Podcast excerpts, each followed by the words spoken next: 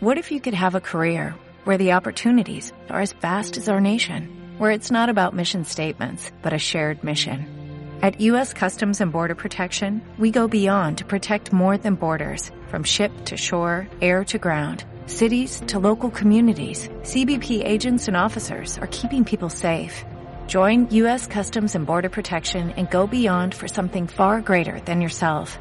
Learn more at cbp.gov/careers. Hola, esto es Psicolibros On Air, un espacio donde podrás escuchar reseñas de libros de psicología, entrevistas a psicólogos y también a personas que nos van a aportar una visión diferente de contenidos psicológicos ya conocidos. Puedes encontrarnos en Facebook, Twitter e Instagram y también en psicolibros.es, donde encontrarás las reseñas escritas y mucho más. Ahora te invito a disfrutar escuchando esta reseña. Buenos días, psicofans. Hoy me gustaría hablaros sobre la terapia Gestalt. Esta corriente del humanismo nace en 1942 de la mano de Fritz Perls y Laura Perls.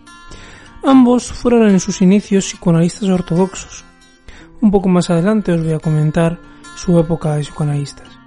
Sin embargo, Fritz Perls se enfadó con Freud a la hora de presentar el famoso libro Yo, hambre y agresión, ya que el padre del psicoanálisis lo cogió y lo tiró a la basura mientras le recomendaba seguir trabajándose la figura paterna.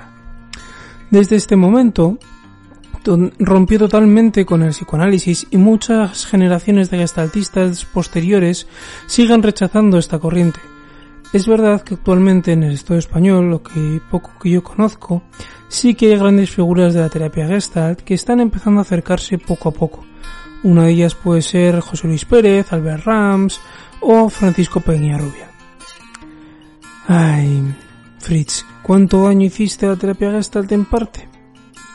¿Por qué? Porque Fritz Perls hizo muchísimos años de psicoanálisis y él no era tonto y sabía muy bien cómo tratar a las personas y cómo tratar a cada paciente.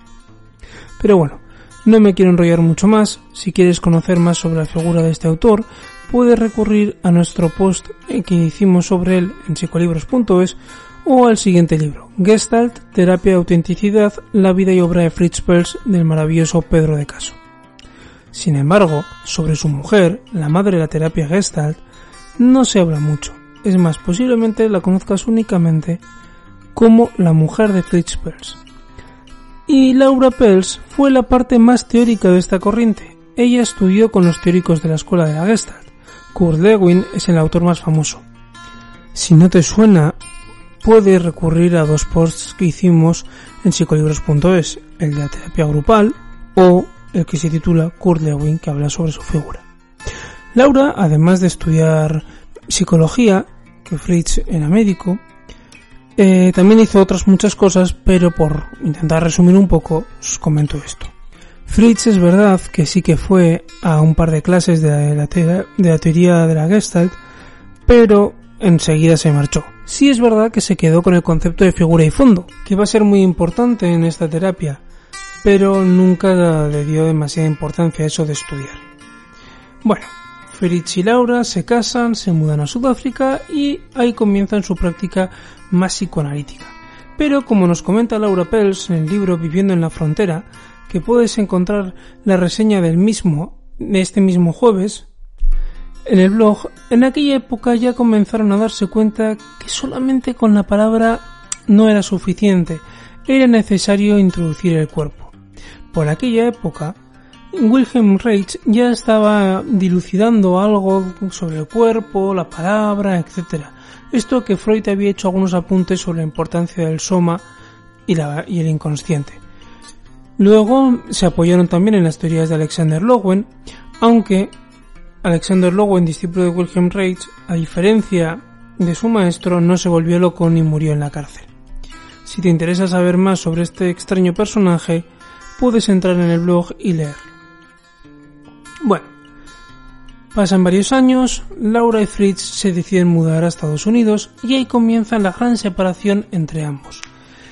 Al de muy poquito tiempo, Fritz y Laura ven que convivir es imposible Fritz se va por un lado, Laura se va por otro y también sus corrientes de la Gestalt también se diferencian mucho.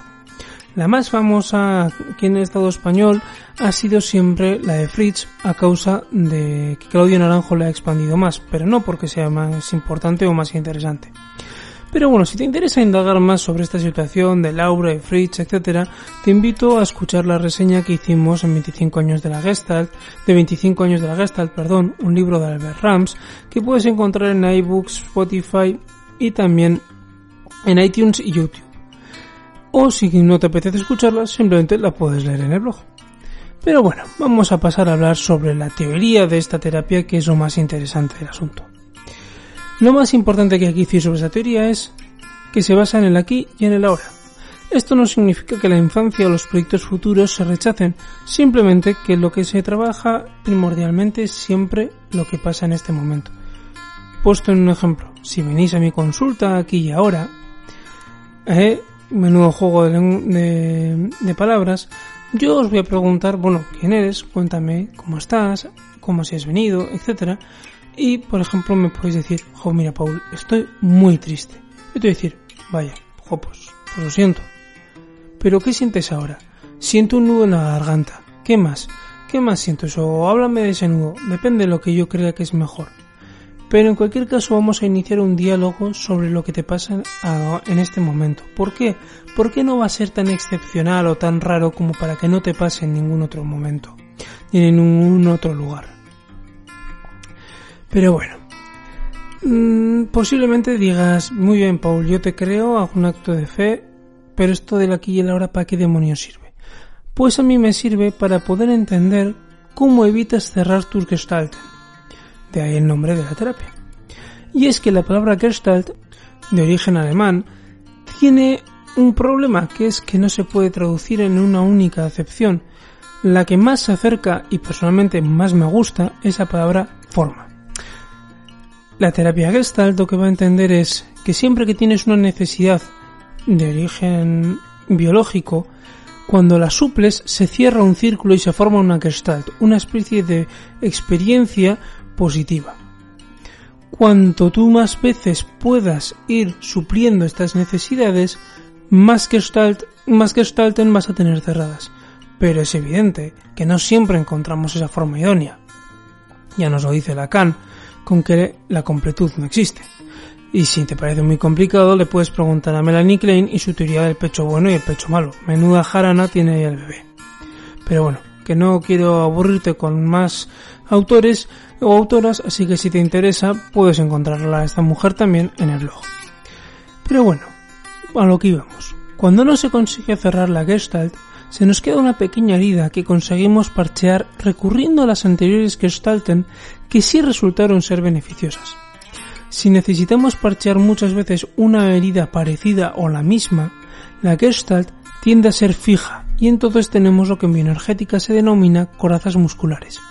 Un ejemplo de coraza muscular puede ser un cuello demasiado grueso, es decir, una especie de protección en torno a una parte del cuerpo. Esto posiblemente os recuerde mucho a lo que comentamos hace tiempo sobre los mecanismos de defensa. La diferencia radica en que las ideas de las Gestalten, además de explicar cómo nos defiende de, los impulsos que nos van a hacer daño, explican también qué nos, ocurre, qué nos ocurre a nivel físico y a su vez también nos va a servir para poder entender cómo esa persona se maneja con sus propias necesidades y con el entorno. Y con esto último que he dicho, quiero cerrar, el entorno. Laura Pels lo va a llamar el contacto. No nos quedemos con la idea de que el contacto es solamente tocar a otra persona, sino se refiere a poder tener un lazo emocional en las que las gestalten se puedan formar sin problemas. Esta parte la explora mucho más Laura Perls. Todo lo anterior que he comentado se le atribuye normalmente a Fritz Perls y a Paul Goodman. Pero bueno, para poder entender esto mejor del contacto me voy a basar un poquitito en la teoría del apego de John Bowley. Laura nos explica que para poder tener un verdadero contacto es necesario tener experiencias previas de dicho contacto, es decir, tener una buena base segura sobre la que caminar, porque en varios momentos hemos sentido que podíamos confiar en el otro, con mayúscula, que dirían los lacanianos. Bueno, Esto, como veis, es un, tema muy, muy importante para trabajar en terapia, porque no solamente vamos a ayudarle a esa persona a cerrar los agujeros de, su personalidad, sino que también vamos a poder eh, estar ayudándole a desarrollar esa base segura y pudiéndole acompañar en que haga un contacto más real con las otras personas. Y entonces así pueda dejar de utilizar en fijas. Si lo de los agujeros de personalidad te ha vuelto medio loco o medio loca, no te preocupes, puedes recurrir otra vez al blog, para eso está. En este caso tendrás que ir al post que dedicamos a los sueños, al trabajo con los sueños y ahí podrás leer mucho sobre el tema. Como no podía ser de otra manera, en psicolibros, ahora os tenemos que dejar una breve bibliografía sobre todo lo que hemos hablado. Libros sobre la Gestalt. Los primeros que vamos a comentar va a ser Terapia Gestalt de Fritz Perls y Patricia Baumgartner. Un libro muy interesante en el que podrás ver incluso cómo trabajaba Fritz Perls. 25 años de la Gestalt, de Bert Rams, Viviendo en la Frontera, de Laura Perls. Sobre estos tres libros vas a encontrar reseñas en el blog. El único que no vas a encontrar la reseña es Terapia Gestalt, la vía del vacío fértil de Francisco Peñarrubia es bastante teórico, pero es muy interesante y he oído maravillas sobre él. Es largo, eso sí. Y los libros sobre la teoría del apego. Una base segura, aplicaciones clínicas de teoría del apego del propio John Bowley, una serie de charlas que dio en varios institutos de psicoanálisis, hospitales, etc.